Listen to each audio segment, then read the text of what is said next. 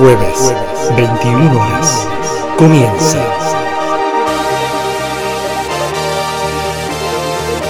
Vientos de colores. Tercera temporada.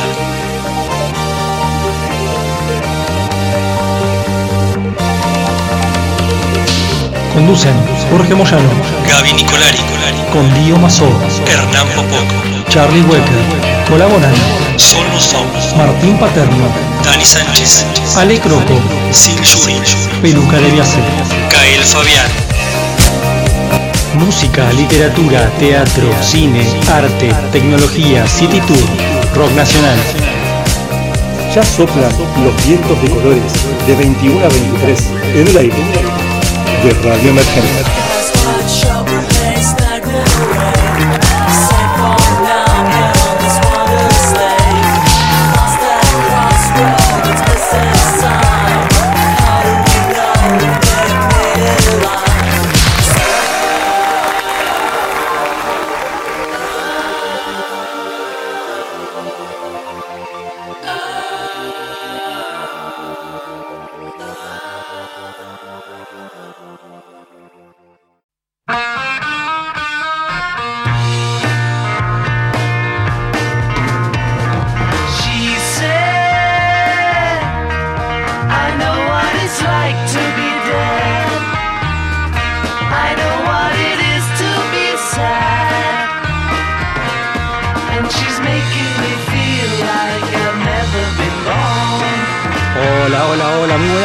¿Cómo están? Les doy la bienvenida a un nuevo programa de Vientos de Colores, aquí en el aire de Radio Emergente, como todos los jueves de 21 y hasta las 23 horas. Pasadita las 21, qué lindo comenzar escuchando los Beatles, ¿eh? Qué lindo escuchar un, un inicio diferente de programa, ya les vamos a estar comentando por qué. 120 programas en el aire, ¿eh? muchos de estos han sido en esta virtualidad, en este formato a distancia con el cual seguimos haciendo el programa, ¿eh? ya prácticamente toda la tercera temporada y, parte de la segunda también eh, estuvimos en esta modalidad y bueno, seguimos adelante, eh, ya pronto si Dios quiere estaremos ahí eh, en el estudio. Si Dios quiere, qué frase hecha, ¿no? En realidad, si la ciencia quiere, vamos que las vacunas siguen llegando. Bueno, eh, hoy tenemos un programa muy especial y primero que nada y antes de meternos en los contenidos, la presento a mi compañera que volvió de un gran, gran descanso, al menos eso quiero que nos cuente, espero que haya sido así.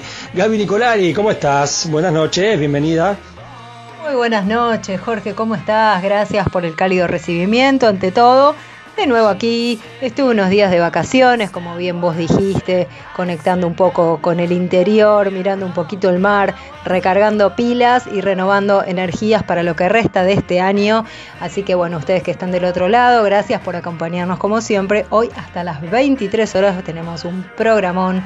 Por ejemplo, vamos a estar hablando con Lucas Molina, vocalista y guitarrista de Pasaje Osaka, que acaban de lanzar su disco homónimo, así que en un ratito nada más nos va a estar contando con músicos invitados, con nuevas integrantes de la banda. Bueno, un trabajo excepcional han hecho los chicos de Pasaje Osaka y Claro que sí, el señor Hernán Popoc va a estar hablándonos también del cine, así que bueno, vamos a ver qué novedades nos trae esta semana. Muchísimas gracias Gaby, buenas noches vientos, ¿cómo está la oyentada? Bueno, espero que contentos. Arrancamos el mes de agosto. Esta semana vamos a analizar lo que podemos decir una de las mejores directoras de que nos ha dejado el cine contemporáneo. Estamos hablando de Lana y Lily Wachowski. Sí, las hermanas Wachowski, aquellas que comenzaron, todos la, imagino que la habrán visto, Matrix. Bueno, vamos a hacer una breve recorrida por Matrix. Eh, también vamos a hablar de Sense8, vamos a hablar de Clown Atlas, vamos a hacer un breve repaso por toda esa genial, genial cinematografía y también su serie. Así que bueno, y también tenemos algo del anticipo de lo que va a ser el Festival de Venecia 2021 para el mes que viene. Eh, estamos arrancando una excelente obra argentina de la dupla de Mariano Con y Gastón Duprat. Eh, les estoy diciendo de competencia oficial. Esa película que va a pelear palmo a palmo por el oro con Madres Paralelas del genial Pedro Almodóvar. Así que nuevamente le paso el micrófono a mi amigo, el señor Jorge Moyano, y nos vemos en un ratito. Un beso, gracias. Gracias Hernán, gran propuesta cinéfila para esta noche. Bueno, vamos a tener de todo, la verdad. Eh, enseguida nos vamos a meter también con lo que es el contenido respecto de la escritura. Eh, les quiero contar antes que esta noche vamos a estar escuchando un especial de música de Europa del Este. Europa del Este, Balcanes, ¿sí? zonas aledañas, música que habitualmente no escuchamos, eh, ni, ni por asomo en nuestras radios, está claro, ¿no?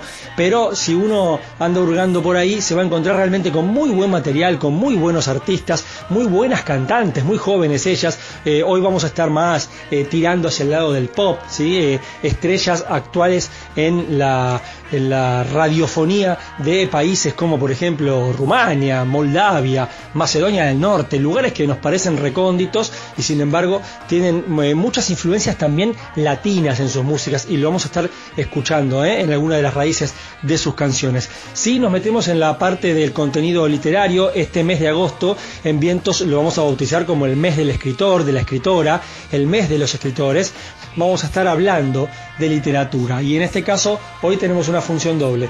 Por lo que va de mi lado, eh, les voy a traer a el gran exponente de los cuentos infantiles de toda nuestra historia. ¿eh? Hablamos de Hans Christian Andersen eh, y no solo nos vamos a meter en su extensa y vasta obra literaria, sino que también vamos a hablar de las influencias, cuáles han sido para él las propias y cuál es el legado que ha dejado hasta el día de hoy y por qué sus cuentos son un éxito generación tras generación. Pero también vamos a hablar de otro escritor muy, muy importante para nuestro, eh, para nuestro acervo cultural, pero eso lo va a comentar el señor Dio Mazo. ¿Cómo estás, Dio? Bienvenido, buenas noches. Buenas noches, George. Buenas noches, equipo. Bueno, eh, buenas noches a todos los murciélagos. Y bueno, seguimos adelante, ¿eh? A pesar de todo. Eh, bueno, es un lindo momento para que nosotros presentemos a Truman Capote, un escritor muy original, pero tengo que frenar un poco y decir lo que nosotros venimos realizando y en este caso Jorge Moyano hizo también una investigación sobre Truman Capote donde hacía referencia que nueve años antes Rodolfo Walsh había eh, realizado una obra de características parecidas a Sangre Fría, que fue nueve años después, ¿no? Eh, bueno, eh, quería señalar eso porque, bueno, Jorge ha sido un investigador, creo que hizo dos o tres informes mientras en todas las radios que estuvimos y siempre lo tuvo en cuenta Rodolfo Wolf, que todos creo que en el fondo queremos, o fue un escritor, aparte de ser original, de ser creativo, un hombre valiente. Eso eh, hay que tenerlo en cuenta. Un hombre valiente no se encuentra todos los días.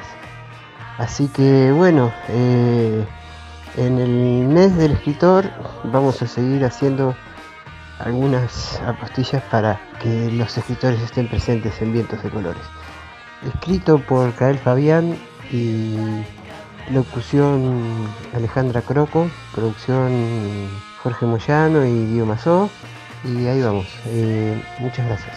También vamos a contar con un nuevo rejunte del señor Charlie Welker, eh, que hoy nos trae algo, ah, algo fantástico, algo que tiene que ver con esto que suena de fondo de alguna manera, ¿eh? de alguna manera. ¿eh? Ya se van a dar cuenta por qué, lo van a sacar solitos, pero eh, lo que suena de fondo en este caso tiene que ver con una elección que has hecho vos en arroba vientos colores, como siempre, como todas las semanas en Instagram, votás la encuesta de cuál canción querés que abra el programa y claro, es una semana muy especial para los Beatles porque se cumple el aniversario del lanzamiento de dos de sus discos emblemáticos, tanto de Revolver como de Help y bueno, te habíamos puesto ahí para que votes una canción de cada disco. Finalmente la ganadora fue esta. Así que estás escuchando She Said, She Said, clásico de los Beatles. ¿eh? Y también es una semana especial no solo por ese lanzamiento, sino que por estos días también se cumple un nuevo aniversario eh, de la icónica foto que luego fue la tapa del disco Abbey Road. ¿no? Así que eh, la primera semana de agosto siempre fue emblemática en la historia de los Beatles y no queríamos dejar de reconocerlo. Yo creo que ya es hora de arrancar con todas las pilas hasta las 23. Te vamos a estar acompañando como siempre por elemergente.com.ar y si querés escribirnos a través de nuestras redes, podés hacerlo arroba vientoscolores por Instagram, por Facebook o por Twitter, que vamos a estar online. La noche especial de música de Europa del Este comienza con la estrella más grande de Moldavia. Con tan solo 17 años. Y 1.200.000 seguidores en Instagram, ella es Juliana Bergoy, esto es Neyubim. Tu și stelele în dar Dați culoare iar Peste tot spune-mi Unde ai să ajungi Când drumul ți-e scurt De vii spre inima mea Ai să afli tu Ai să afli tu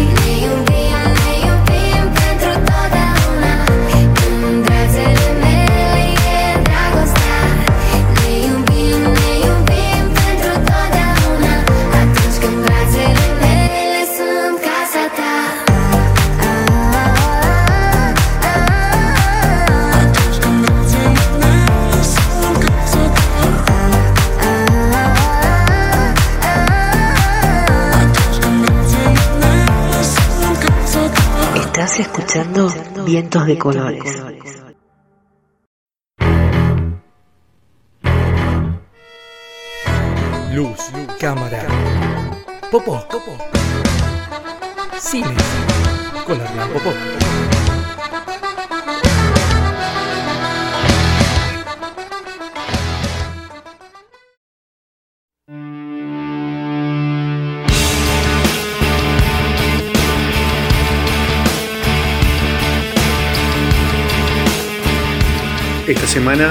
Continuamos con grandes directoras de cine contemporáneo. Esta primera semana de agosto vamos a traerles a las hermanas Wachowski. Sí, estamos hablando de Lana y de Lily Wachowski, que habían arrancado allá por 1996 con su primera película que fue Bound, acá conocida en Argentina como Sin Límites, y ellas en ese momento eran nada más y nada menos que Larry y Andy Wachowski. Para después llegar a Matrix, allá estamos hablando fines de 1999, estamos hablando de el siglo pasado, sí, parece muy alejado, parece muy lejano, pero ya han pasado unos 22 años.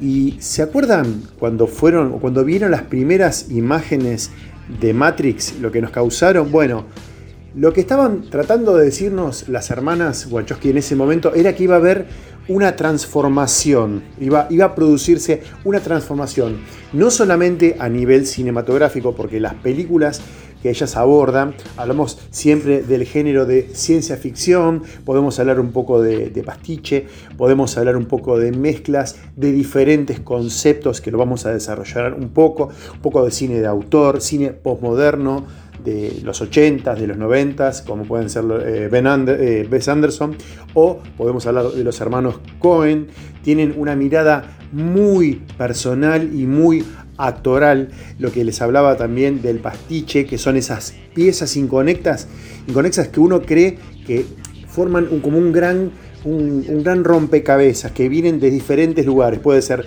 desde el cómic, de la cultura pop, del cyberpunk, también de, de lo que son eh, las culturas asiáticas, estamos hablando también del manga y del anime. Bueno, todo ese collage que armaron las hermanas Wachowski a partir de Matrix allá en 1999, después viene Animatrix en el 2003 cuando logran juntarse con dibujantes japoneses y, y pudieron plasmar esa, esa obra que ya nos iba a decir que ya seguían el camino de Matrix 2 o llamada Recargado. Después tenemos Revolución, que es la que sigue ese mismo año, casi a finales de años, para después ponerse en el papel, en la piel de guionistas en B de Venganza, B de Vendetta, ¿se acuerdan con la, la, máscara de Anonymous que nos sigue hasta el día de la fecha? Después vamos a atravesar con Meteoro, una película que, que ahí mezclan, hacen una mezcla, una condensación muy interesante entre lo que sería lo que nosotros conocíamos como un dibujo para niños, pero ellos se animan a reinventarla, a reafirmar todas esas ideas que se puede hacer como una, no una recreación con actores, sino representar esa película, ese, ese dibujo que cobre vida y que nos, nos, nos muestre no ese cine de, de Disney que, que es para chicos, no, no, mostrar otra historia más apasionante. Para luego hablar de una obra cumbre como puede ser Clown Atlas, creo que es una de las mejores películas allá en el 2012. Después vino la temporada de series de Sense8. Estamos hablando de dos excelentes temporadas allá en 2015 y culminar hasta el día de hoy, el día de hoy, jueves, con El Destino de Júpiter de 2018, que esa fue, bueno, su última película. Vamos a entrar un poquito en lo que es el mundo de las hermanas Wachowski. ¿Por qué? Porque ellas fueron, como, su cine fue transformándose, ellas también lo hicieron durante todo este periodo. Ellas comenzaron, como les decía, una película de gángster, eh, después se animaron y ya habían, nos habían avisado, avisorado que allá adelante había un faro para, para encontrarnos, que iban a hacer esa trilogía de Matrix. ¿sí? Eh, como les decía, la primera, Matrix Recargado y Matrix Revolución, que venían a condensar toda esa idea que tenemos los, los seres humanos, eh, revolucionaron también lo que es la, la historia del cine. Eh, esa, esas imágenes con traveling, que es poner cámaras en diferentes posiciones y tomar eh, con un tiempo detenido, como si fuese detenido en forma circular, y se acuerdan que los actores eh, es como que se van eh, captando imágenes una tras otra y después se juntan y se hace un montaje alrededor de, de, de los personajes. Bueno, hasta el día de hoy les puedo decir porque lo he comprobado y el señor Jorge Moyano no me deja mentir, de que todavía se utilizan, por ejemplo, hasta en los Juegos Olímpicos de Tokio. Sí, esta semana lo hemos podido comprobar cuando hacían el salto de garrocha o los saltos ornamentales. Las cámaras esas se utilizan, ese, esa manera, ese método se sigue utilizando hasta el día de hoy. O sea que los Wachowski, las Wachowski nos han traído desde el futuro y nos han dejado depositada un montón de tecnología. Eso, es lo que logran los grandes directores que atraviesan otras épocas. Y la Wachowski revolucionaron todo eso, como puede ser, como les decía. Matrix, que es, digamos, la nave insignia. Estamos hablando de Clown Atlas, que Clown Atlas se atreven, se atreven ellas a hacer un traveling, pero a través del tiempo. Estamos hablando de seis momentos distintos en la historia de la humanidad, pero que están interconectadas. Porque ahí sí, hay como un link, hay como una, una, especie de red entre el, Pacífico del Sur de 1849, en Escocia en 1936, San Francisco 1973, Inglaterra 2012 y en dos futuros completamente distintos. Uno un poquito más acá, que es el 2144, y otro que es en el 2346. Pero todas tienen relaciones entre sí. Pasado, presente y futuro están todas interconectadas. De hecho, tenemos a los actores, podemos nombrarlos a, por ejemplo, no sé, a Tom Hanks, que lo vemos en un pasado vestido eh, eh, muy de una manera y con un personaje muy arraigado, en un presente es otro tipo y hasta pueden cambiar también. Lo, inteligente que hicieron estas grandes directoras es darle que no tienen género. Sus actores no tienen género, pueden ser varones, mujeres o pueden ser transgénero. Ellos no, no tratan de, de- entremezclar y saber que hay una diversidad, no solamente genérica, sino también de sexualidad. También lo logran en Sense8, ¿se acuerdan que está filmada en diferentes partes del mundo? Por eso fue tan costosa y por eso tuvieron que terminarla antes de tiempo, porque Netflix le dijo, chicos, chicas, perdón, pero se nos acaba el presupuesto. Estaba rodada una super serie, no sé si la llegaron a ver, se las recomiendo en San Francisco, estamos hablando del DF mexicano, en Islandia, en la India, en Berlín, Chicago, Sudáfrica, en Londres, y todos los actores participaban, cada uno eh, en su país o en su ciudad, y los otros actores también los acompañaban. Por eso fue que Netflix en un momento dijo, chicas, perdonen, se termina el presupuesto, le bancaron o le dejaron terminar la serie con una gran superproducción que duró dos horas y aparte le dieron un dinero extra, un bonus, sí, las hermanas Wachowski se llevaron su bien merecido bonus por este excelente trabajo. Para mí, ellas logran esto, hacen, corren los límites de lo posible y lo imposible, mezclan los rasgos orientales con occidentales. Em, también tiene eh, la libertad que le decía, corren las barreras sexuales, no hay identidad, o sea, todos los géneros. De hecho, Neo, ¿se acuerdan del protagonista de Matrix? Que Keanu Reeves tiene una mezcla entre oriental y occidental, porque él tiene parte de su familia que venía de Asia y otra parte que venía de Londres. Bueno, ellas lo que tratan de hacer es eso, que el futuro está todo entremezclado, como decía Palo, como decía el genial Palo Pandolfo, quiero ver a mis hijos con, diferentes mixturas y eso es lo que se vamos a, a encontrar en un futuro, ojalá sea así, en esta distopía genial, en esta cosa eh, entre lisérgica y, arremetedora que tienen las Wachowski, de meternos eh, en, ese genial cine de ciencia ficción que no es más ni menos que es la representación de lo que hacían en Grecia o en Roma, que era la mitología. Bueno, la mitología de hoy precisamente para mí sería la ciencia ficción. Y ellas lo que tratan de transmitir es esa condensación, ese, ese muchacho, la leyenda del héroe, por ejemplo de Neo, que, él supuestamente iba a ser el elegido y tenía una pitonisa que, supuestamente también conocía cómo iba a ser esa persona y después se encuentra con un arquitecto. Esa mezcla de... de, mm, de mundos, uno que es perfecto, que es el del arquitecto, donde está toda la realidad, y lo- la otra, que es la pitonisa, que es, digamos, la, mm, la persona esa que es como que tiene eh, esa parte, digamos, eh, de intuición, esa parte que, como un libre albedrío, como que el futuro nos permite eso, de tener un momento de, libertad y un momento de raciocinio. Bueno, en esa, en esa mezcla entre lo que sería un perfecto yin y yang. Sí, ese combo que dentro de todo este caos hay una armonía y dentro de esa gran armonía debe de haber un movimiento per- perpetuo, un movimiento constante. O sea, el mundo está en constante movimiento y permanente. También tiene la- las críticas sociológicas, em, los planos psicológicos, como le decía, esa, esa, esa gran metáfora cuando eh, se le presenta a Morpheus a, a Neo y le dice, bueno, tenés que elegir, le pone la píldora azul y la píldora roja.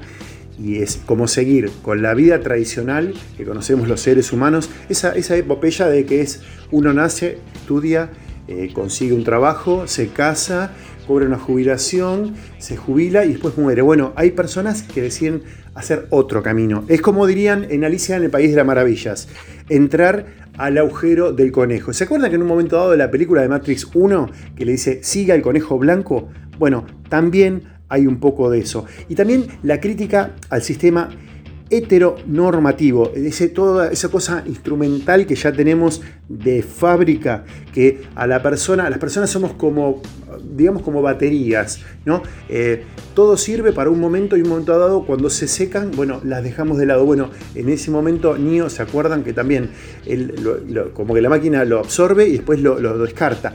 Y él entra en otra realidad, en, la supuesta vida, vida de uno. Entonces, eso es lo, bueno y lo interesante de, de encontrar cine y que nos deje pensando y que nos transforme. Así como lo hizo, como si se animaron a hacerla ellas en su vida y cambiaron de, de identidad y lograron eh, ser más, inclusive se las notan más felices, porque si ustedes ven al principio, o los, ven a, estos, cuando eran Larry y Andy, eran personas muy oscas, vestidas de negro, y cuando ellas logran salir de ese gran capullo y se transforman nada más y nada menos que en Lana y Lily, ellas se vuelven más extrovertidas y dicen que hay un mundo por descubrir.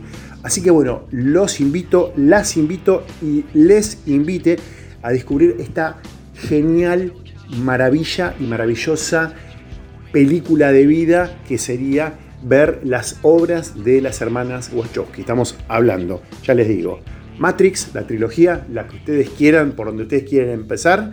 Tenemos Sense8 para verlo por Netflix. Ah, acuérdense que también Matrix la podemos ver por Netflix. También tenemos Clown Atlas, que creo, que creo, si mal no recuerdo, está subida en, en otra plataforma, eh, que todavía no nos ha pagado, así que no la vamos a nombrar por ahora. Y eh, bueno, si no, la podemos buscar también en los streaming amigos, como ya saben, nos piden las direcciones y nosotros tratamos de conseguírsela. Y si les queda alguna otra recomendación, bueno, háganlo por favor a, nuestros, a nuestras redes, eh, métanse en Instagram, en Twitter, en Facebook, comenten a ver qué les parecen nuestras recomendaciones. Nos vemos en el próximo bloque y si no, nos encontramos en la Matrix o en Segurola y Habana. Un beso gigante, gracias.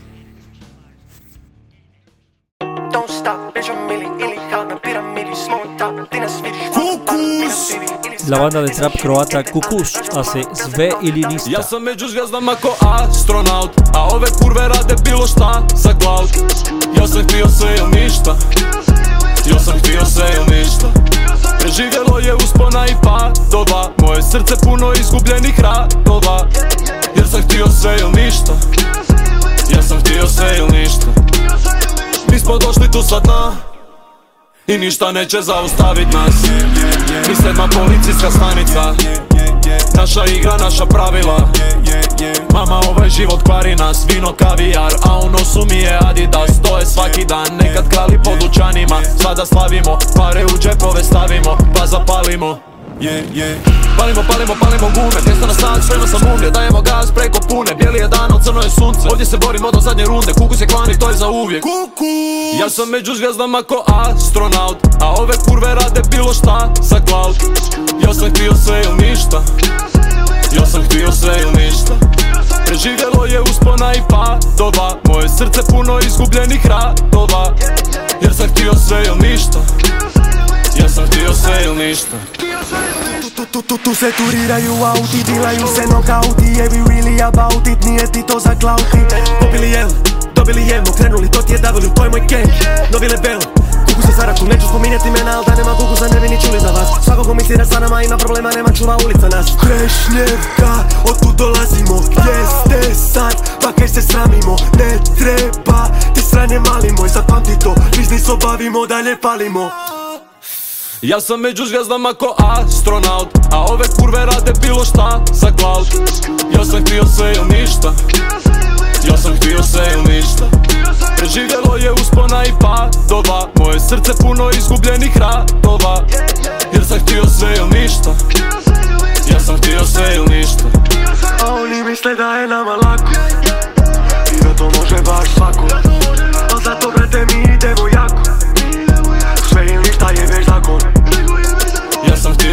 ništa Seguinos en Twitter, Instagram y Facebook, arroba vientos colores. Ahora, en Vientos de Colores, entrevista.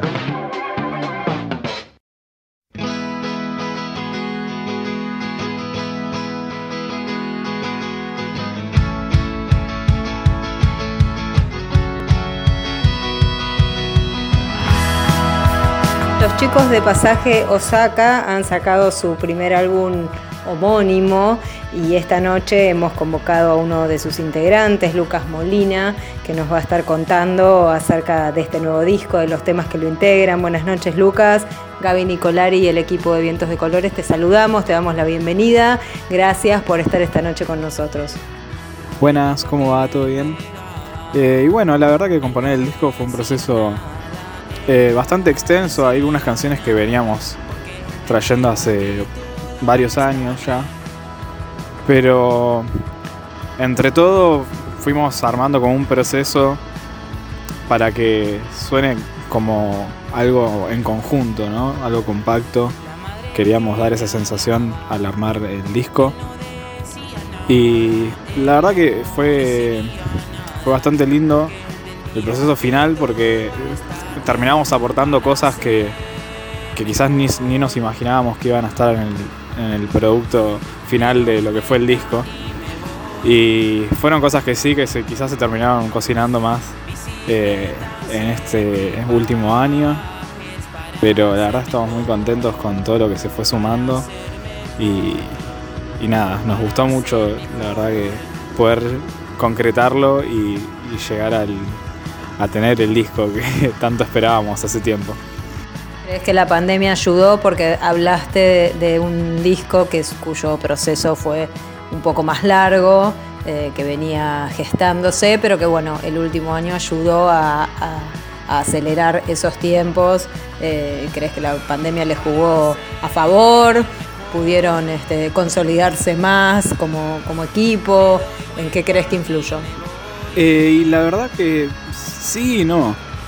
Eh, de una manera nos atrasó bastante porque nosotros teníamos planeado sacarlo en marzo, entre marzo y mayo del año pasado más o menos. Pero bueno, llegó la pandemia, nos faltaban cosas por grabar, eh, que eran, no eran muchas, pero bueno, eran cosas que nos faltaban y no las pudimos terminar. Pensábamos hacerlas tipo, antes de que se cierre todo, dijimos, bueno, en dos semanas lo terminábamos más o menos. Pensábamos que íbamos a volver a poder grabar tranquilos. Y bueno, como todos sabemos, ya se extendió y pasaron meses y meses y meses. Y en ese punto nos retrasó la salida del disco, pero también nos aportó porque tuvimos más tiempo para pensar tranquilos, eh, sumarle algunas cosas que quizás eh, si lo hubiésemos hecho más apresurado no, no hubiesen quedado. Entonces en ese sentido nos aportó bastante porque pudimos meter arreglos eh, algunas canciones que la verdad que quedaron muy bien. Y, y fue un poco de eso. Después de consolidados como banda, la verdad que siempre nos sentimos bastante bien y bastante cómodos porque nada, somos muy amigues entre todos y la verdad que eh, sí, eso se sigue manteniendo por suerte.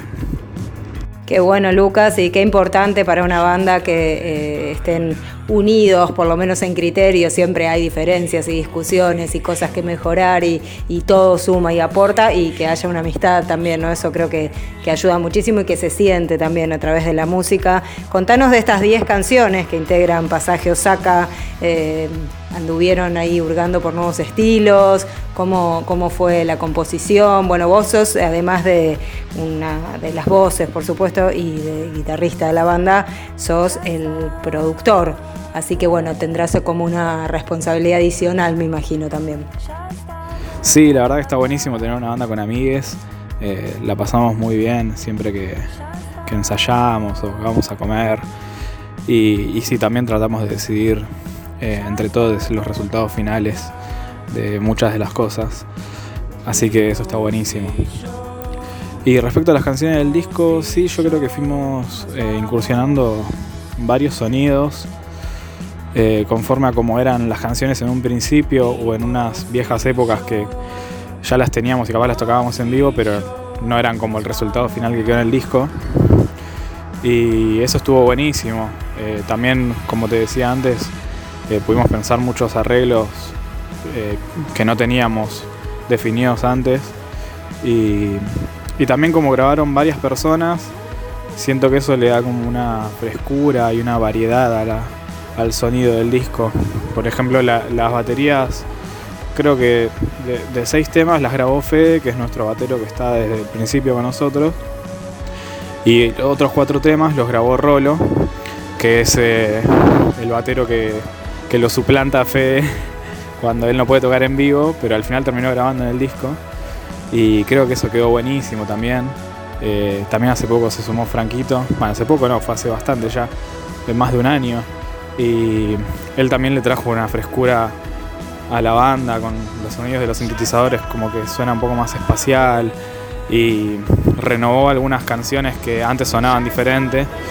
Y yo creo que toda esa suma de cosas terminó aportando muchísimo al disco.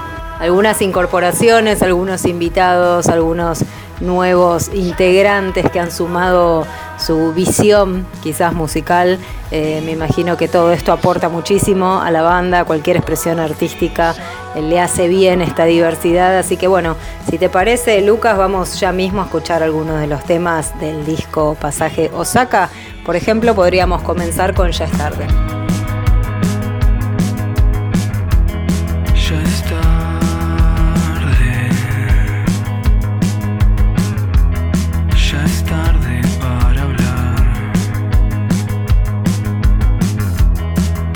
Ya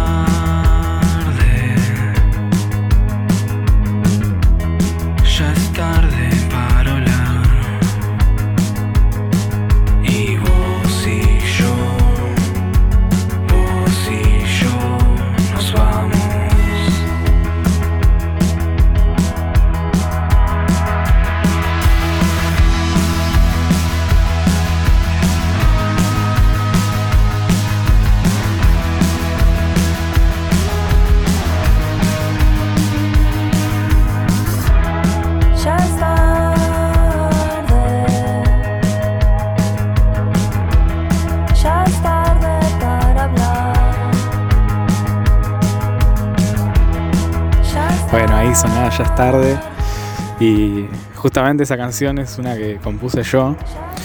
Y que nunca me imaginé que iba a terminar quedando para el disco.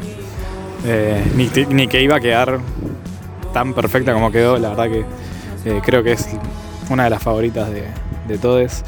Y pasó por muchas versiones diferentes también. Yo desde que la llevé a, a un ensayo eh, fue mutando de muchas maneras. También pasaron diferentes integrantes hasta que fue tomando su forma final. Incluso la fuimos resolviendo casi sobre la fecha del día de grabación. Porque nos costaba darle una forma final, pero como que definimos una estructura, la llevamos al estudio y en el estudio dijimos, bueno, más o menos es por acá. Y la tocamos varias veces, incluso creo que mismo en el estudio, entre dos o tres tomas, no me acuerdo cuántas fueron en total, pero entre varias, como que algunas eran diferentes entre sí. Hasta que dimos en el clavo y dijimos, es esta. Y nada, la verdad que quedó genial. También creo que tiene esa frescura de como, bueno, toquémosla como mejor nos salga, eh, sin preocuparnos. Y salió bastante bien. Y bueno, y la verdad que la colaboración con Ani de las ligas menores fue algo increíble que, que se dio, que tampoco lo hubiésemos pensado eh, en un principio. Nunca nos hubiésemos imaginado que íbamos a tener una colaboración con ella. Y la verdad que fue algo muy lindo, muy hermoso. Ella es, un- lo más, la verdad que eh, fue súper buena con nosotros, siempre se recopó y trajo unos aportes que elevaron el nivel, el nivel de la canción a, más allá. Unos arreglos vocales que la verdad que quedaron súper, súper bien y que fueron puro aporte de ella. Y la verdad estamos muy contentos con esa canción. Estamos hablando con Lucas Molina, una de las voces de Pasaje Osaka. Contanos, Lucas, qué proyectos quedan para el resto del año. Si tienen, en algún momento mencionaste de la banda los shows en vivo, si tienen algo previsto, eh, todo ahí medio a media luz, porque bueno, por, por el contexto que vivimos, pero me imagino que habrá proyectos, habrá intenciones. ¿Qué queda para el resto de, de- este año que bueno, ya ha volado? Más de la mitad y contanos además también si querés mencionar a quienes integraron el disco, por supuesto, a quienes colaboraron, a los invitados, a toda la gente que, que formó parte de esta creación. Y bueno, respecto a lo que queda del año, que ya es bastante poquito, está pasando muy rápido. Eh, sí, seguramente quedan algunos proyectos. eh, algunas cosas nuevas tenemos planeadas largar. Y todavía no sabemos exactamente qué, pero ya estamos pensándolo. Eh, así que ya traemos algo entre manos como para lanzar alguna cosita antes de fin de año. Y también estamos viendo de, de poder volver a tocar. También el contexto no ayuda mucho, pero parece que va mejorando, ¿viste? Es como que todo una incertidumbre constante. Pero bueno, la verdad que nos gustaría eh, poder presentar el disco, quizás este año, si no sea este año, el año que viene, pero estamos en eso. Y, y bueno, sí, me gustaría mandarle un saludo a mis amigues, mis compañeros de banda, a Lío, a Rolo, a Franquito, a Fede y a Emi. Y, y bueno, a toda la gente también que laburó en el disco, que la verdad que fue mucha. Eh, si me tengo que poner a nombrar, seguramente me voy a olvidar de alguno porque fueron muchas personas que, que estuvieron involucradas en, en este proyecto. Y la verdad que fue muy lindo también porque es como algo bastante colectivo. Y colaborar con tantas personas y, que muchos sean amigues también está bueno porque eh, fue muy fructífero y hubo un ida y vuelta muy satisfactorio. Así que eso es todo. Les mando un saludo y espero que anden súper bien. Lucas, muchísimas gracias por haber estado esta noche con nosotros. Todo el éxito para este nuevo disco, Pasaje Osaka. Eh, vamos a estar seguramente hablando en alguna otra oportunidad. ¿Y qué te parece si nos despedimos escuchando otro tema del nuevo disco? Presentalo vos. Gracias. Bueno, dale, buenísimo. ¿Les parece si cerramos con el jugador? Es el tema que abre el disco, con mucho power. Y bueno, espero que les guste mucho.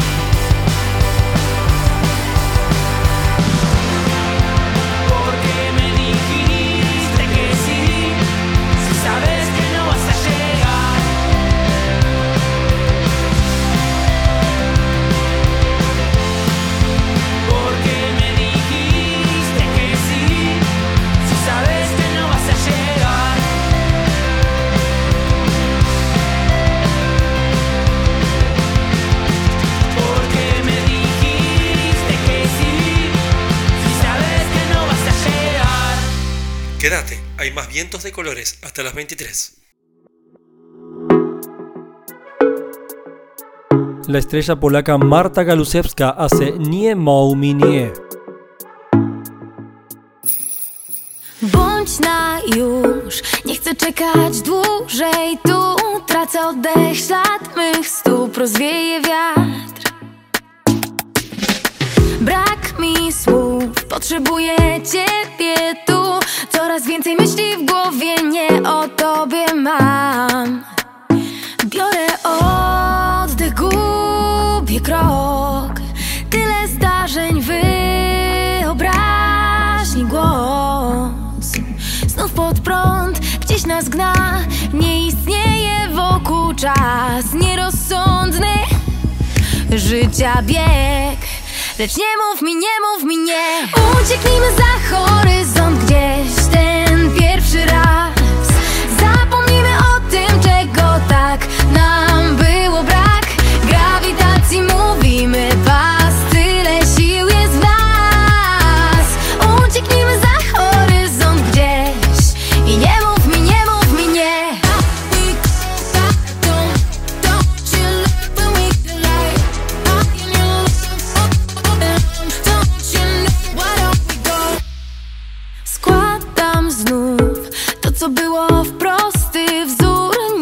Wszystkich ról w tej grze na czas. Kilka słów podzieliło nas na pół. Sama nie wiem, czy tak dobrze ciebie znam.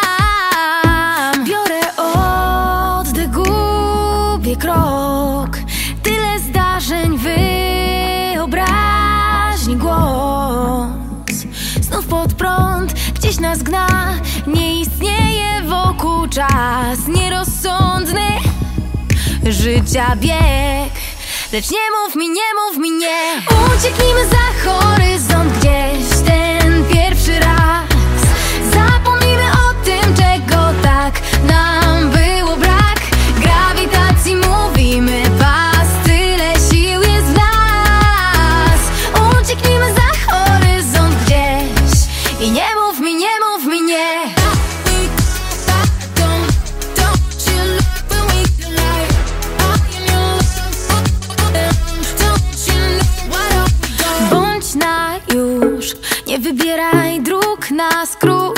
Nigdy wcześniej tak jak dziś nie było nam.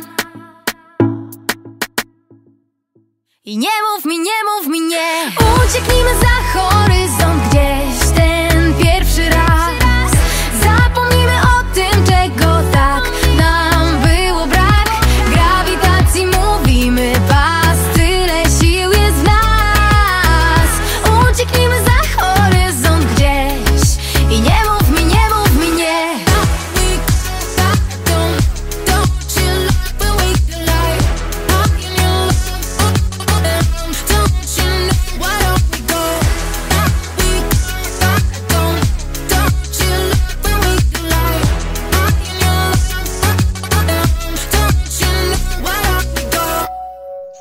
escuchando Vientos de colores.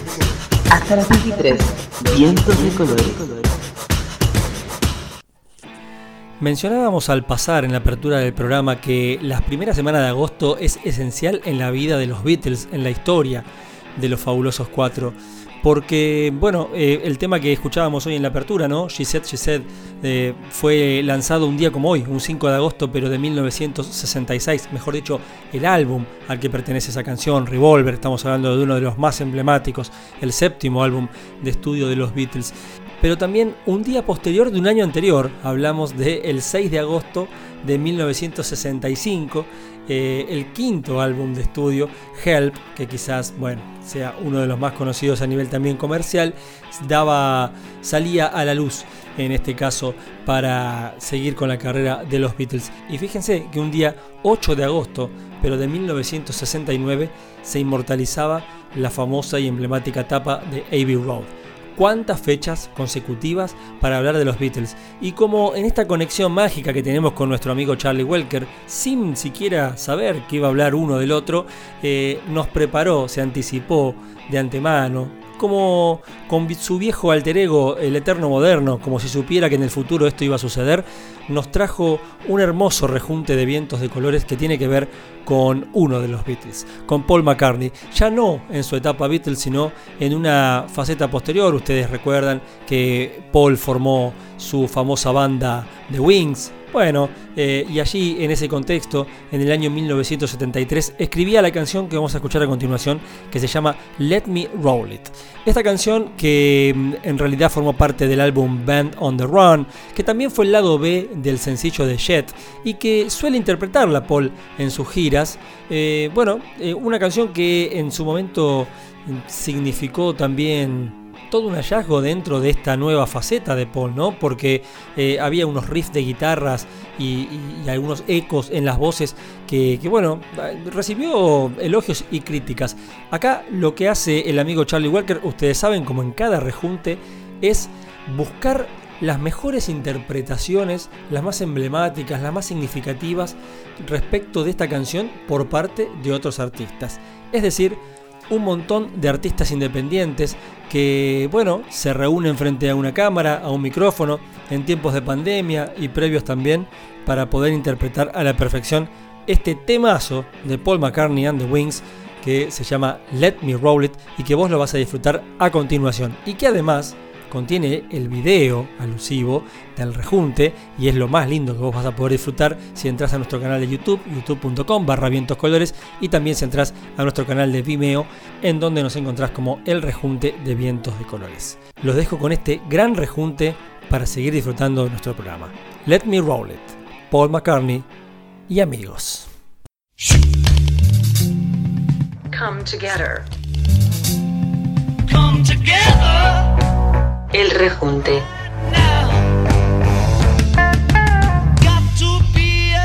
En vientos de colores.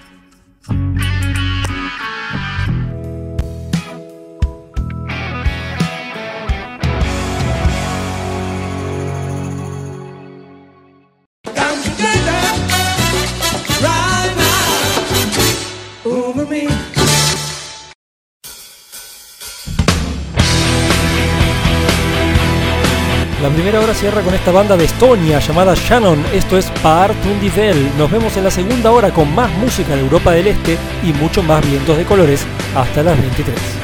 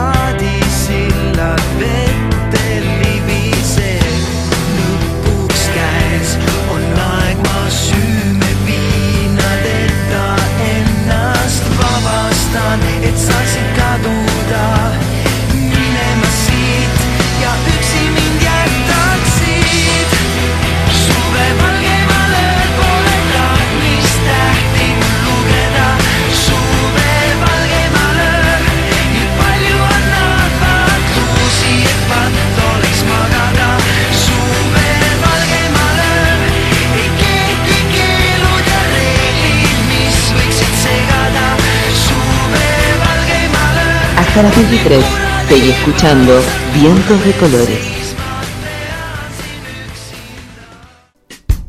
¿Qué sería de este mundo sin el arte? Flashala un toque.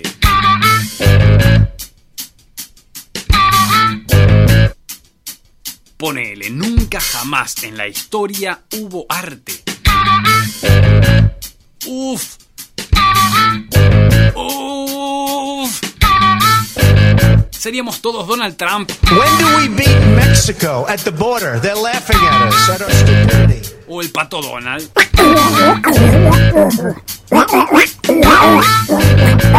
Radio Emergente te presenta a continuación Arte.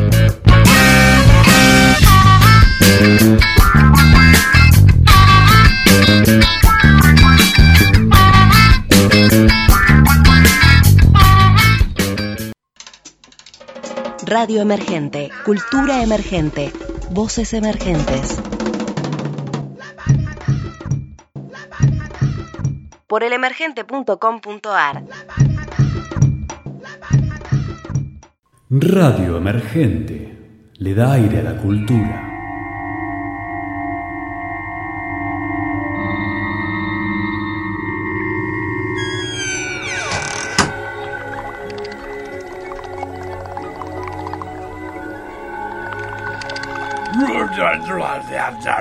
¿Quién sos? ¿Cómo apareciste acá? No te, enti- no te entiendo, pará, pará un poquito, que pongo el software de interpretación de idiomas extraterrestres. Listo. Explícame el sentido de la vida, Mamu. Que te explique el sentido de la vida humana. Uf, me mataste. ¿No entendés nada de los humanos? Lo único que entiendo es radio emergente. Ah, entonces ya estás bien. No te hace falta nada más.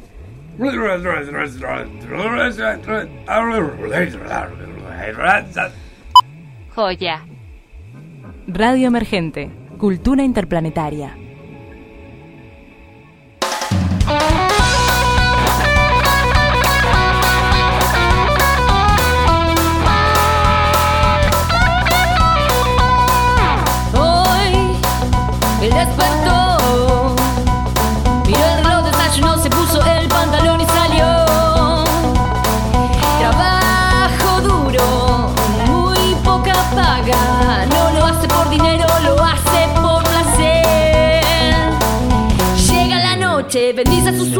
Sube el volumen y decide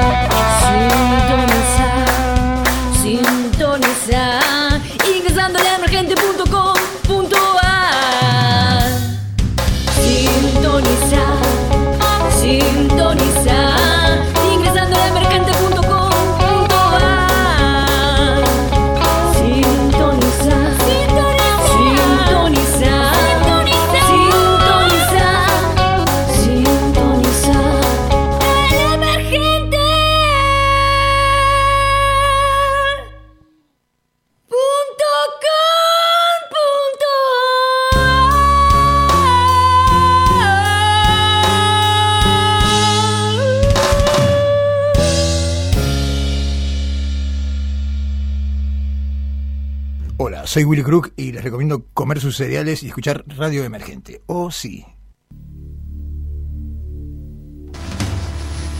Fuertes vientos y lluvia traerán condiciones peligrosas durante el transcurso de la noche.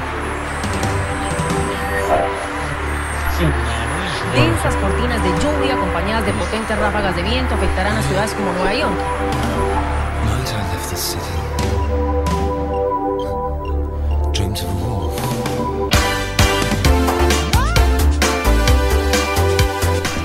Comienza la segunda hora de Vientos de Colores. Quédate, hay mucha más tecnología, literatura, teatro, cine, series, streaming y mucho más. Hasta las 23, en el aire de Radio Emergente.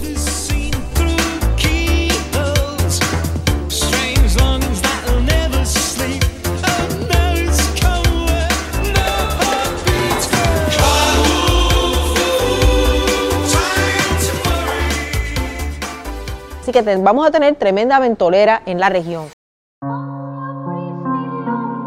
La segunda hora comienza con el rapero albano kosovar Capital T. Esto es Rush. Ja, tu ecën mjegull Për pak emocion jam i etun Mjegull Trupi gjallë për truni vdekun Mjegull Busqeshi jashtë për mrena djegun Mjegull Që sa dhe koda halo fjetër Toksa, toksa, toksa Ketë për shem për gjartna. S'po dim për këm për foli Në lëtë qërin targa. S'po mëjmë ja pas ftyrat Së një brejnë me maska. E ardhmja po shqet Vesh me propaganda.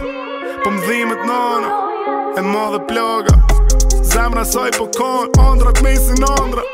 Po më dhimet baba E myti gajlja S'po mën me dal pi vetës Andrat mesin andra. Zgatja dorën më sele me ramër e vla Veshën gazet të pare mytë vla Me vla Gabime tjetër kujna edhe sana mi la Po më thojnë dura që sa Po edhe sa Hajtë se bëhet mirë. Kitë mjegull e ersir Pa shpirt e pa mshir Po ma bojnë Hajtë se bëhet mirë.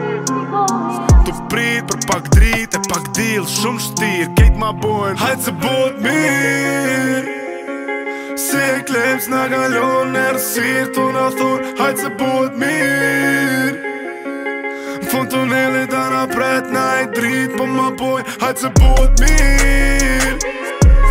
Edhe sa, edhe sa, edhe sa, edhe sa Bëhet, bëhet mirë.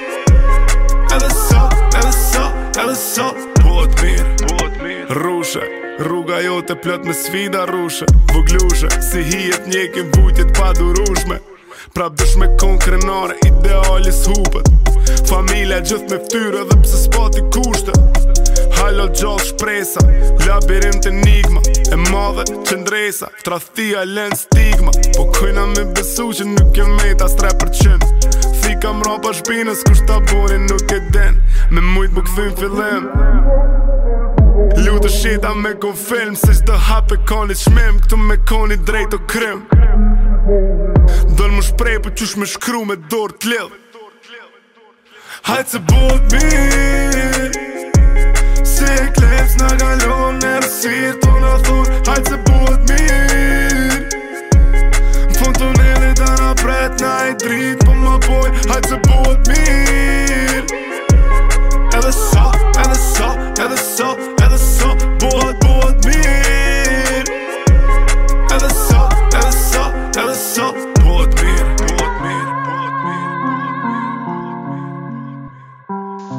Búscanos en Spotify como Vientos de Colores y reviví cada uno de nuestros programas.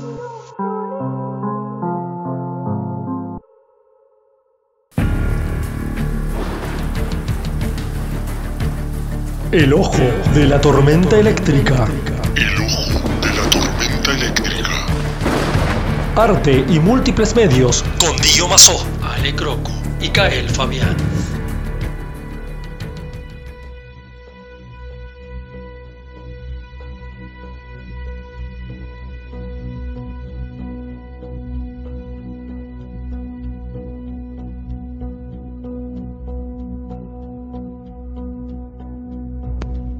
Esta noche, en Ojo de la Tormenta Eléctrica para Vientos de Colores, presentamos Truman Capote. Truman's Dreyfus Persons, nacido el 30 de septiembre de 1924, más conocido como Truman Capote, fue un literato y periodista estadounidense, autor de la novela Desayuno en Tiffany's en 1958 y su novela documento A Sangre Fría en 1966.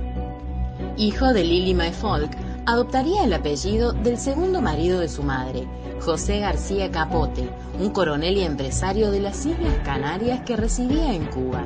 Durante su niñez vivió en las granjas del sur de los Estados Unidos y, según sus palabras, empezó a escribir para mitigar el aislamiento sufrido durante su infancia. A los 17 años consiguió un trabajo para la revista The New Yorker, que consistía, según él, en seleccionar tiras cómicas y recortar periódicos. Con 21 años, abandonó la revista y publicó una serie de relatos. La crítica lo aplaudió sin reservas y lo consideró un discípulo de Poe. En 1948, a los 23 años, publicó su primer novela, Otras voces, otros ámbitos, una de las primeras en las que se plantea de forma abierta el tema de la homosexualidad. Otras novelas suyas serían El arpa de hierba, 1951, y Se oyen las musas, 1956, además de la famosa Desayuno en Tiffany's, de 1958, que también sería adaptada al cine por Blake Edwards, con Audrey Hepburn en el papel de Holly Golightly. En 1966 escribió A Sangre Fría, que sería su trabajo más celebrado.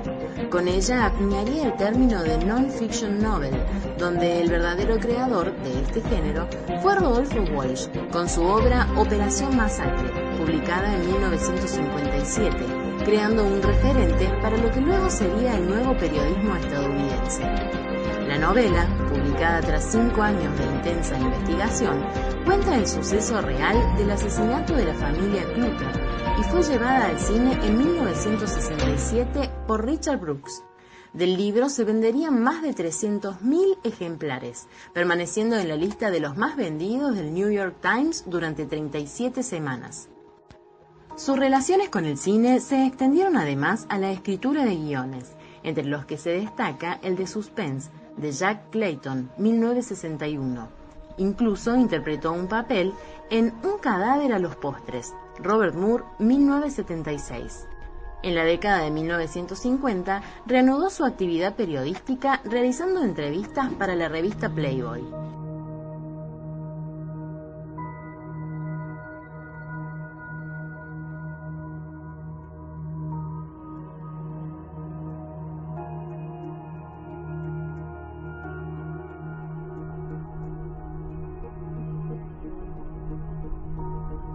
Esta novela documento fue comenzada en 1959 y finalmente publicada en 1966.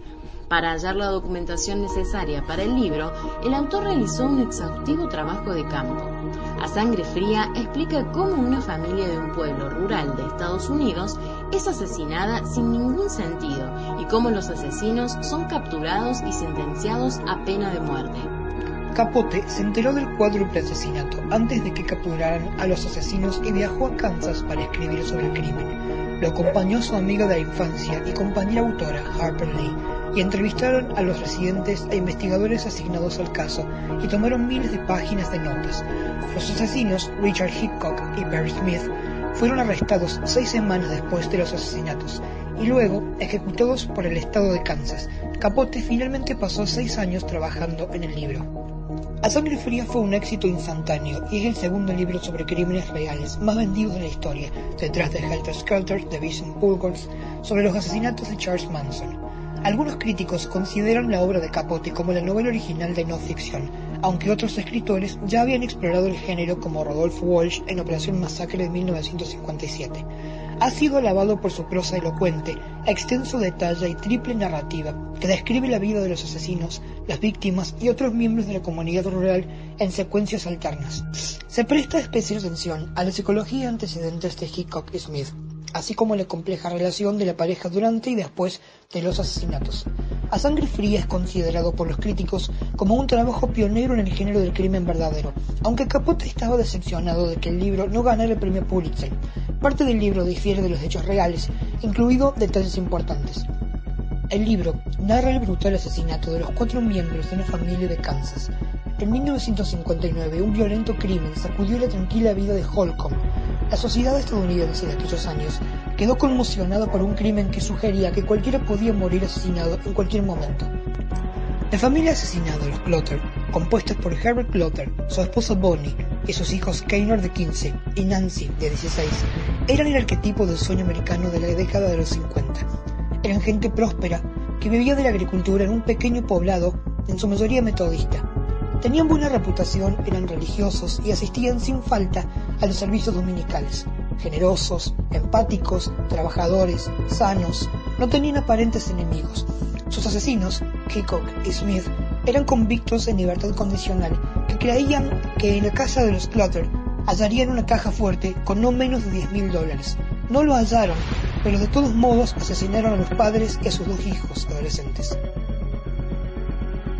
Hickok y Smith huyeron hasta México, regresaron a los Estados Unidos y siguieron a la deriva hasta que fueron identificados como los asesinos y arrestados.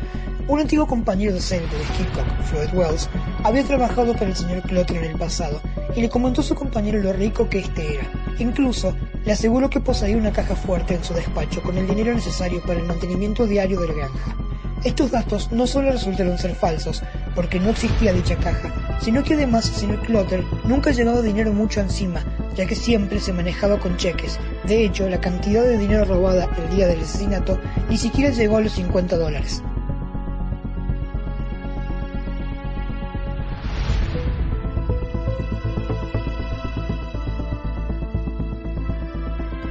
Nuevo periodismo.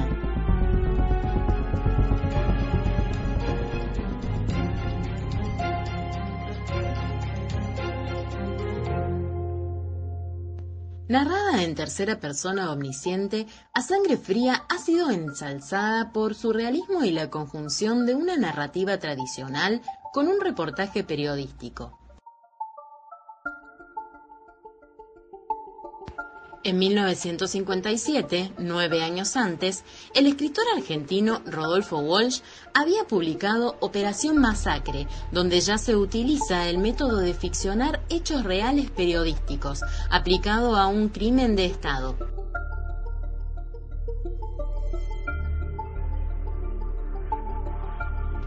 Como una corriente rompedora en el periodismo e innovadora en literatura que persigue llevar a cabo una investigación periodística exhaustiva basada en hechos reales y explicar la historia con un tono literario.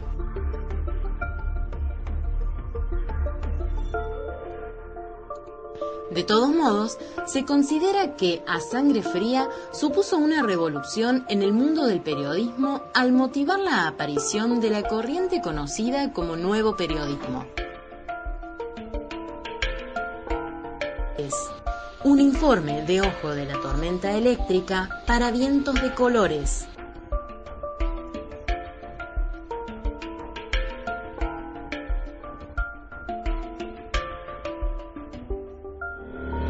Producción general, Dio Mazó. Edición digital, Jorge Moyano. Texto y voz, Cael Fabián. Locución, Alejandra Croco. Esto fue Truman Capote.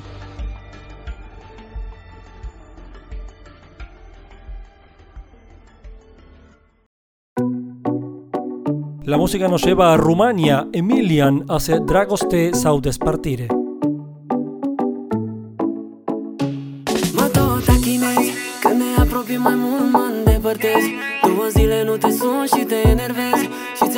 Aminte că mă vrei. Îți place să te joci cu nervii mei. Știi deja că eu nu mă joc. Se vede clar ca un cristal. Știi că-mi place la tine tot. Nu e artificial. Nu vreau să par prea sentimental. Suntem la început sau final. Văd eu special ceva ce banal. Depinde doar de tine. Spune da, rămâi cu mine. Dacă nu, rămâi cu bine Plângi de dor sau fericire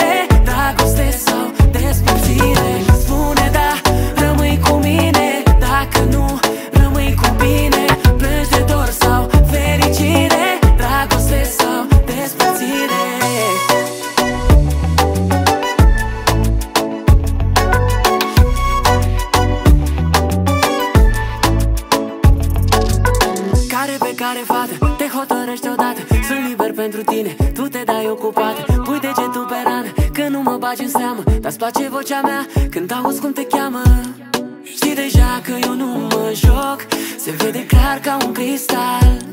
Știi că-mi place la tine tot Nu e artificial. Spune da, rămâi cu mine Dacă nu, rămâi cu bine.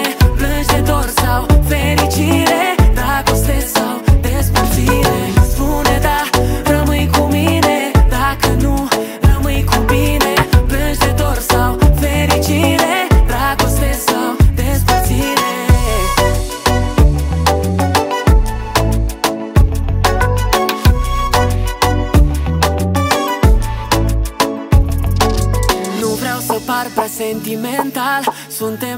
început sau final Văd eu special ceva ce banal Depinde doar de tine. Spune da, rămâi cu mine Dacă nu, rămâi cu bine Plângi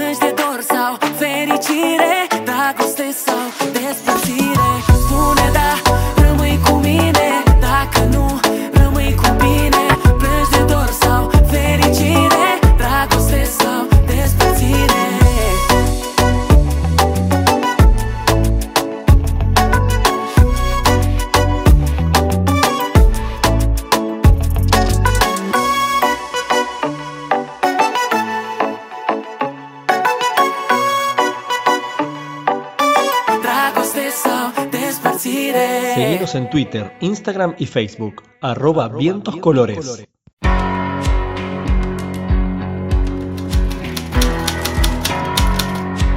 Timbre marginal. Literatura con Jorge Moyano.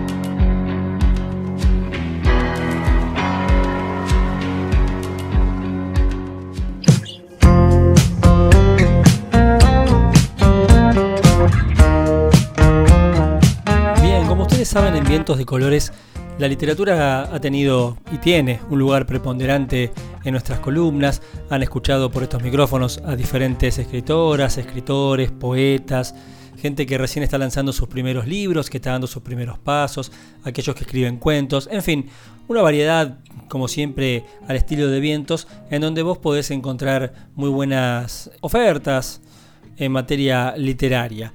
Eh, nos propusimos en ese sentido que este mes de agosto sea el mes de la literatura para Vientos de Colores. Y eso tiene que ver con varios aspectos.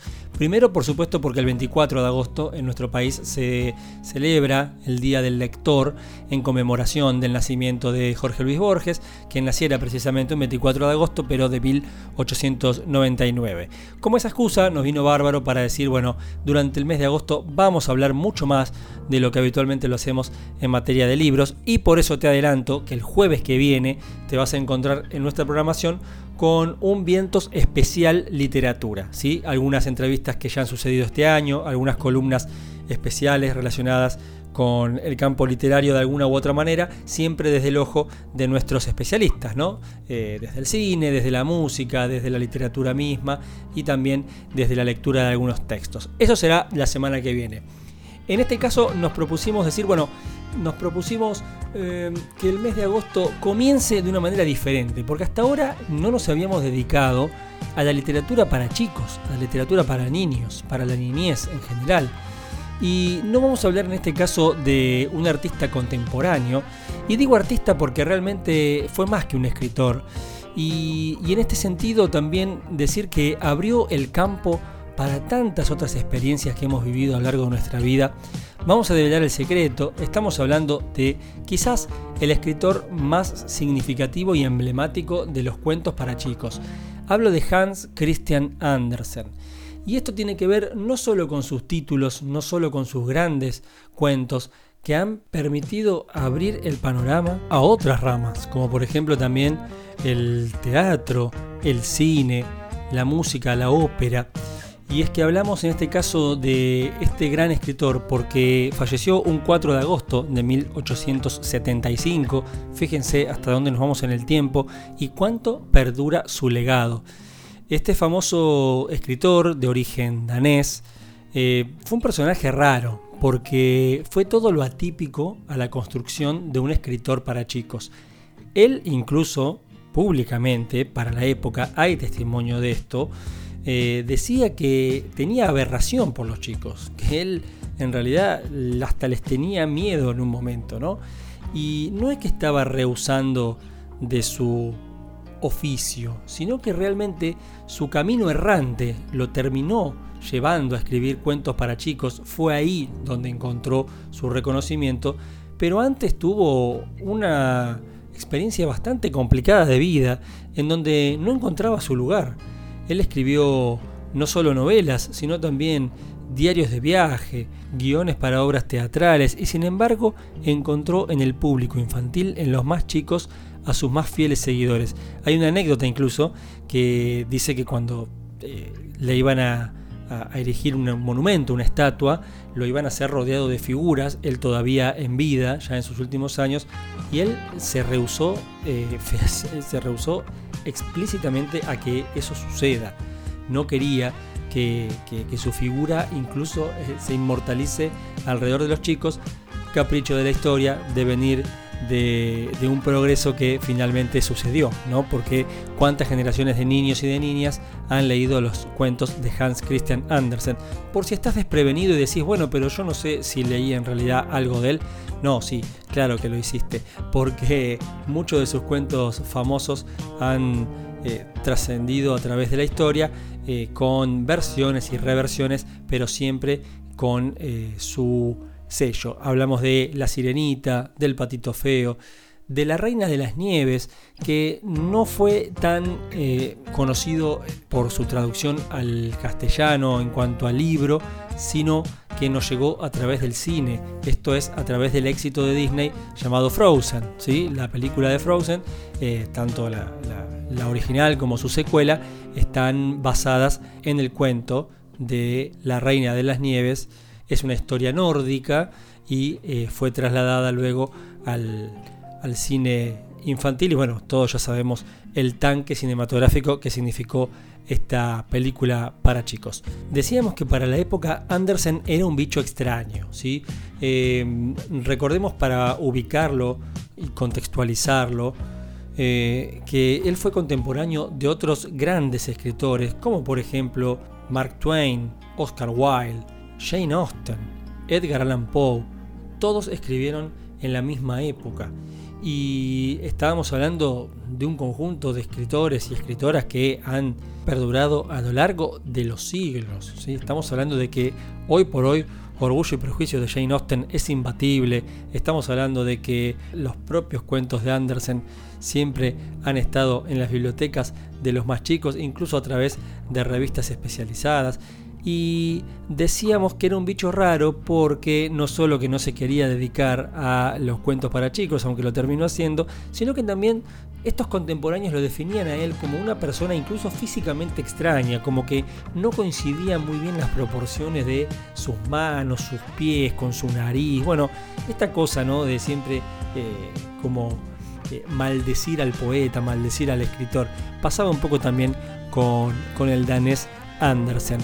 Un poco quizás como la historia del patito feo, ¿no? Quizás venga por ahí, sea un poco o un tanto autobiográfica. Pensaba, ¿cuál habrá sido la receta de Andersen para lograr tanto éxito? Y un poco es que él no se propuso nunca escribir cuentos para chicos. Él escribía para un amor no correspondido. Y fue esa historia de amor que nunca llegó a concretarse la que a él lo tuvo siempre muy angustiado, muy deprimido. Y en la posibilidad de la letra consiguió y encontró la- el canal para poder comunicarlo. Claro, cuando uno lee el patito feo en esta clave o cuando lee la sirenita, se da cuenta ahí a través de las analogías, de las metáforas y de los caminos alternativos que en realidad está hablando de un amor. Pero claro, visto para los ojos de los chicos, eh, la historia termina eh, yendo para otro lado, ¿no?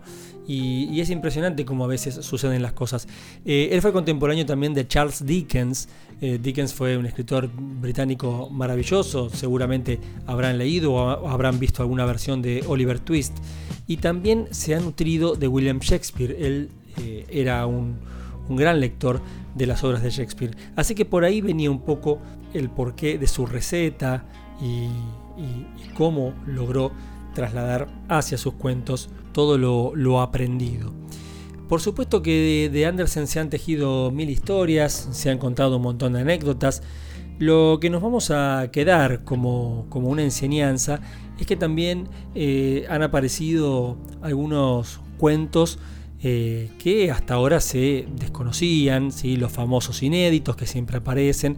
En este caso, hace no muchos años apareció un manuscrito que tenía como título La vela de Sebo y fue el primer cuento que escribió cuando él era un estudiante y bueno, que estuvo casi dos siglos inédito, algo que no se puede creer realmente, como no, no había podido aparecer, no se había podido autenticar que se trataba de un manuscrito del propio Andersen, hasta que finalmente un archivo familiar eh, bueno, salió a la luz y finalmente se, se constató que se trataba de un cuento original del propio Hans Christian Andersen.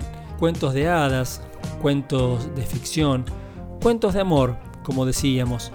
Eh, en sus diarios, en sus cartas, quedó testimonio de, de este amor que decíamos, un amor errante, un amor loco, tanto de hombres como de mujeres, ¿eh? pero que nunca tuvo una relación estable con nadie. Esto es lo que se desprende de algunos de los informes que, bueno, que han eh, concluido ah, en esa época. Lo decíamos, lo traemos a la mesa porque el 4 de agosto de 1875 él falleció a los 70 años, una edad bastante longeva para la época, eh, y sin embargo eh, su legado continuó a través de los siglos, ¿no? Así como decíamos que no quería saber nada con la estatua de los chicos, hay otra historia que dice que cuando él ya estaba muy enfermo y que sabía que- que, bueno, que el final de su vida llegaba, cuando un compositor le preguntó qué música eh, deseaba que pudiera interpretarse en su funeral, él le dijo, mire, la mayoría de las personas que van a caminar detrás de mí van a ser chicos, con lo cual le sugiero que sea un ritmo con pasos pequeños. Así que tan vida de ogro la de Andersen parece que no fue. La noticia que trajo de vuelta Andersen eh, a colación en medio de la pandemia eh, fue la inauguración de un museo. ¿sí? En junio de este año se inauguró un museo en Odense, en Dinamarca, en su, en su nación, que fue diseñado por un famoso arquitecto llamado Kengo Kuma. Y bueno, que en cierta forma el museo contiene en su interior eh, algunos algunas interpretaciones, vamos a decir, de los posibles escenarios en donde suceden sus cuentos más populares. ¿no? Hablamos de la antigüedad, la Edad Media, Escandinavia, Alemania, Grecia, así que todos están representados en este museo que se puede ver también por la web, así que los invito ahí a buscar este museo, así, museo de Hans Christian Andersen, lo van a encontrar, tiene una fachada muy, muy, muy moderna, así que nada, eh, yo lo que me pregunto eh, cada vez que, pienso ¿no? en Hans Christian Andersen, digo, ¿qué, hubiera sido, ¿no? ¿Qué hubiera sido de la literatura mundial sin, sin este gran exponente? Que, que muchas veces queda encasillado en esto, ¿no? En literatura para chicos y sin embargo no se lo puede leer a veces con otros ojos, incluso en clave marxista, incluso en clave, eh, en clave transgresora, en clave... eh, en, clave de adulto, ¿no? Eh, es interesante poder verlo con otros ojos. ¿Qué hubiera sido de Lewis Carroll, ¿no? Y Alicia en el País de las Maravillas sin Andersen? ¿Qué hubiera sido, por ejemplo, también del Mago de Oz, ¿no? Ya del 1900 estamos hablando, pero ¿qué hubiera sido de estos, de estos cuentos? ¿No hubieran existido? ¿Qué hubiera sido del folletín sin eh, la, previa existencia de Andersen? Es muy importante poder mirar para atrás y, volver a apropiarse, reapropiarse de los cuentos de Hans Christian Andersen para poder entender que a veces el camino no es el que uno busca, sino que el camino a veces te encuentra.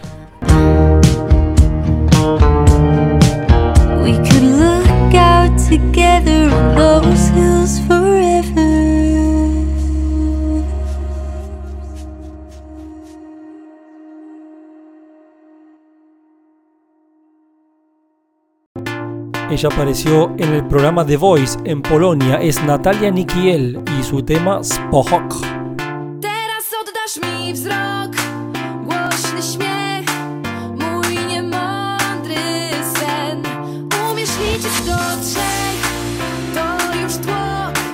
Wykreśl proszę mnie. Mogę stać tu,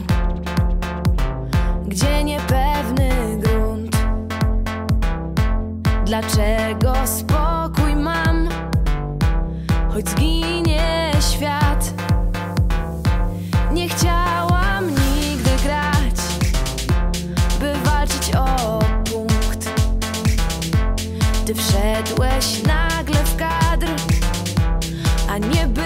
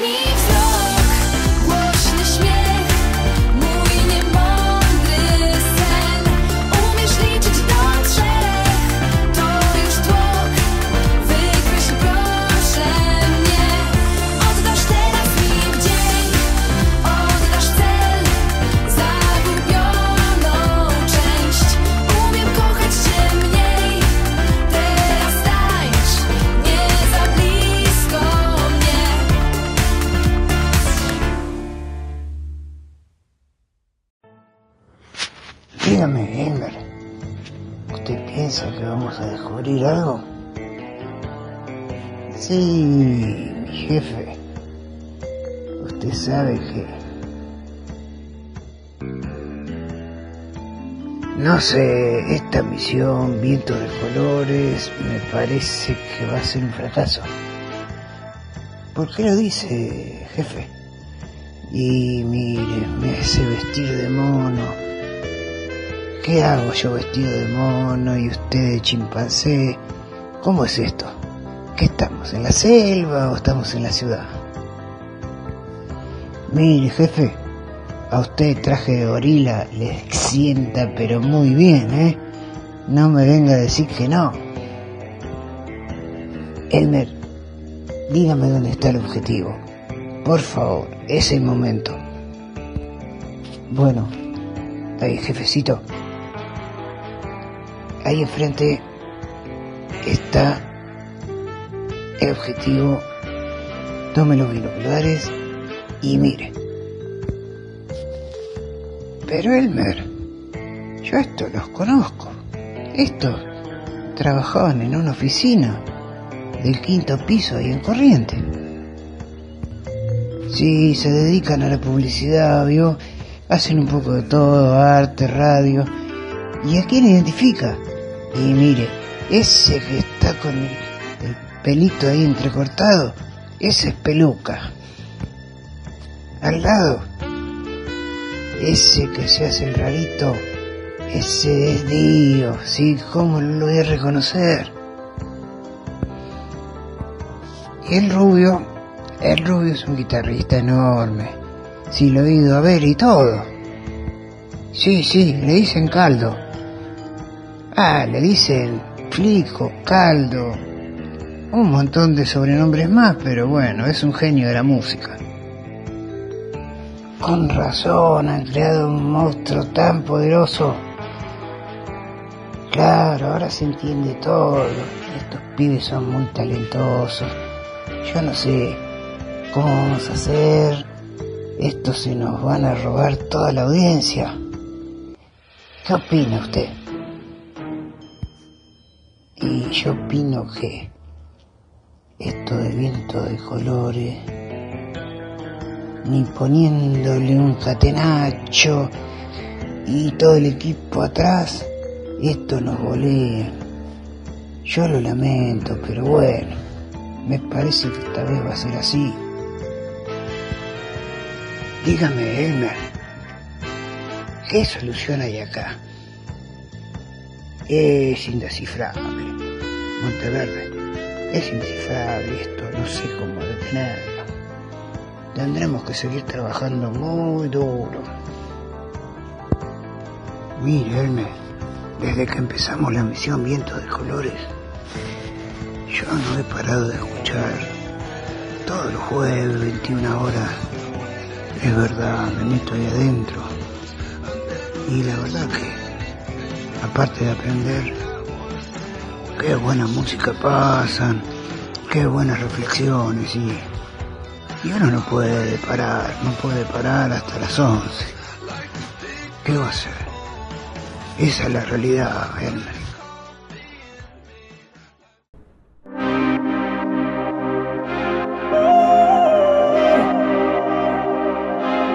Ella es Antonia Gigovska, es de Macedonia del Norte y su tema es Magla. Magla. Dušava pak je sama, rana do rana Stojat kako te to važi, magla pana Se mirisana naši, spomeni prazni flaši Nespijeni noki, kaži koj te ljubi, koj te mazi Kaži mi laži, laži, da li už te srce traži? Ili duša už te mrazi, koj te ljubi, koj te vozi? Laži me, laži, laži, teka te teši druga Koga imaš noki prazni. my mama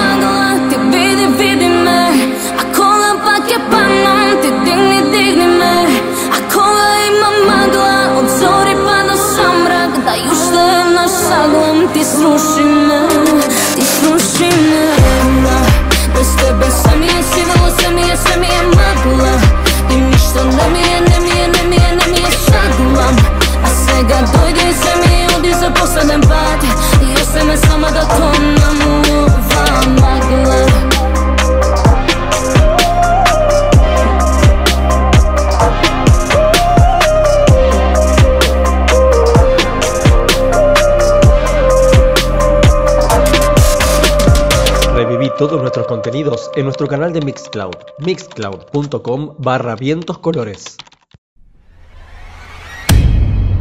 Función continuada.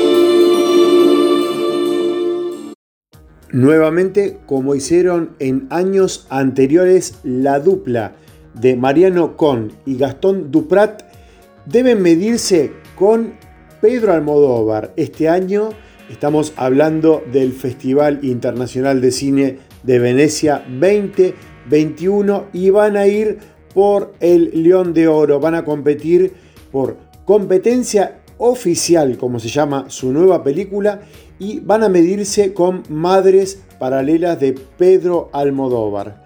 Nuevamente, este año se realizará el festival entre el primero y el 11 de septiembre. Como les decía, esta será la tercera oportunidad que la dupla de Con y Duprat participen en el certamen. Acuérdense que ya lo hicieron en años anteriores. La primera fue Mi obra maestra y la segunda fue con Ciudadano Ilustre con Oscar Martínez. Bueno, este año vuelve a repetir nuevamente con Oscar Martínez y ellos en su momento habían recibido la Copa Volpi al mejor actor. Como les decía, esta nueva obra de Con y Duprat está producida por los estudios Media Pro con la participación de Radio TV de España y Orange y cuenta la historia de un empresario que es multimillonario y que ante su trascendencia y su prestigio social decide hacer una película que deje huella en su historia. Para eso, ¿qué hace? Bueno, se le ocurre nada más y nada menos que contratar a la célebre cineasta Lola Cuevas, interpretada por la genial Penélope Cruz, y un actor recontra reconocidísimo de Hollywood llamado Félix Rivero, interpretado por Antonio Banderas. El actor radical de teatro que lo interpreta Oscar Martínez. Bueno, estas son las últimas, estas dos son las últimas leyendas y no se llevan precisamente del todo bien y ahí es cuando empiezan a rodar todos los problemas, todos los vericuetos. Así que bueno, tendremos que esperar hasta los primeros días de septiembre para ver esta extraordinaria obra. Eh, bueno, como les decía, em, también tiene, bueno, eh, a través de una serie de pruebas que cada vez se vuelven más complicadas, más excéntricas y ambos actores deben enfrentarse por sí o por no por el legado de Lola. Y bueno, ahí vamos a ir viendo cómo se desarrolla la trama de esta excelente obra. Así que les recuerdo, a partir del primero hasta el 11 de septiembre vamos a tener Festival de Cine de Venecia. Les vamos a traer más adelantos y les quiero recomendar Competencia Oficial, la nueva obra de eh, Con y Duprat, la dupla argentina que va a estar ahí beneficiándonos y seleccionado en Venecia. Nos vemos la semana que viene. Acuérdense de dejarnos sus mensajes en Instagram, en Twitter y en Facebook, sus recomendaciones, todo lo que nos quieran decir. Y bueno, los esperamos la semana próxima. Le mando un beso gigante. Gracias.